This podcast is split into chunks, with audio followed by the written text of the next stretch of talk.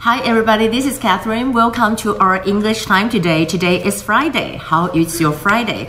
Today in the view with Catherine Chang. I talk lot about 呃、uh, ractopamine。ractopamine 就是我们讲的莱克多巴胺，因为呢，在可能 maybe tonight or maybe tomorrow。他们就会公布有关于莱克多巴胺的一个内容。当然，另一方面还有就是捷克团，we talk about the president of the Czech Republic Senate, um, you know, visual visiting Taiwan, and actually they are going back tonight. So I wish them have a nice trip and have a safe trip. And today in the vocabulary, I want to share with you that this is someone. It's like a visiting professor in the United States, and he's a Czech. And 他在这里面呢就讲到了哈，这个是 according to what? According to the Washington Post. And the Washington Post says something that you know, actually how do you deal with China and Taiwan? 他的意思就是说，你当然要跟台湾有所交往了。他这里就讲了两个例子，这两个例子，第一个就是说，像我们讲 Schengen Schengen Visa，它就是叫发音就叫 Schengen，是这样一个拼法。它的就是说呢，其实呃这次的 Czech Republic 它已经啊。在这个今年很早的时候，它是第一个停止对中国 呃 issue Schengen visa 的，and also they have a kind of a joint declaration with Trump with Trump for what for the security of 5G，就是说对于这个 security of 5G 的部分呢，捷克也是跟美国是同一个步调。那当然我们讲到这里，we want to talk about a Financial Time. They have a report in saying that. Actually, Taiwan 根本就不喜欢这么一个独裁专制的中国哈，所以你可以看到在这里就是 autocratic，autocratic 就是专制的意思，autocratic 你可以看到字首 auto auto 我们讲 automatic auto 什么啊？可是在这里加起来就是 autocratic 就是专制的部分。那当然在这里我们还看到，因为这次的。呃 President of the Czech Republic Senate Vystrčil 到这个台湾来访问，结果呢，就是 China Foreign Minister，也就是王毅呢，对他就是有很多的威胁，threatened that you know he's going to pay a big price something like that. So people are kind of angry about it, especially from Taiwan government. Taiwan government just denounced China's vulgar attitude.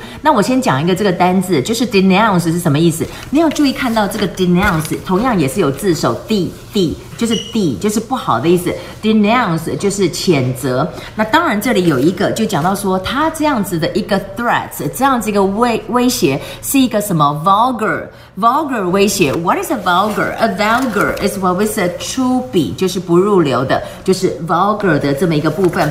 Um, actually, I really kind of like what the president of the legislative yuan 尤熙坤 said something about 王毅，有一点 poetic 的味道，就有点诗人的味道。他在这里面讲说他。它的这个 threat 啊，有点 what? It's like a cold and welcome winter wind that cause discomfort，就像是大家不欢迎的一个冬天的东风一样，让大家。很不欢迎，很不喜欢。Well, except for that, I want to say something interesting. The interesting is that President Tsai and the Vice President William Lai gave Victor what this kind of suitcase. 这个 suitcase 是 made in Taiwan. And 很有趣的是，当中有这个蓝雀。那我们就讲说蓝雀要怎么样来讲哈？蓝雀在这里就是 Taiwan Blue Magpie，很好记，Mag Mag 梅格 Magpie Pie 就是派 American Pie 的派，Magpie 就是台湾蓝。蓝雀 Taiwan blue magpie. Um, you know, today CNN they also have a report about we know that Taiwan is going to uh, have a new design for the uh, passport covering, right? Um, of course, we have a new passport design, but actually it's not from Roufan or the Taiwan 蓝雀。你可以看到这一张，这张就非常的有趣哈。你可以看到 competition 已经 finish，可是这里就讲到这个是卤肉饭。这卤肉饭呢，也是大家讨论最代表台湾的。呃，also here is magpie，就是台湾台湾 magpie，就是台湾蓝雀。然后再来就是 bubble tea 啊，make bubble tea 哈，珍珠奶茶都是非常的有意思。那当然在今天我们知道呢，大家也会讲到 rectobamin，就是呢这个莱克多巴胺的部分。其实最大的 you know controversy or we can say the controversial issues is is what? It's regarding the haslet. Hazlitt 是什么？就是内脏，大家在意的比较是像 kidney 啦，或者是呃 liver 啊这些内脏的部分。Okay, except for that, uh, we can have some time for this book. And this book, uh, you can turn to page um, 177. I think we can talk about buying car. If you want to buy car, um, they will say that what kind of car are you looking for? Do you want to have? Do you have a compact Japanese car? at a reasonable price. Compact Japanese car 就是平价的日本制的小车子，或者 Does this car have a good fuel economy？就是省油吗？Have a good fuel economy？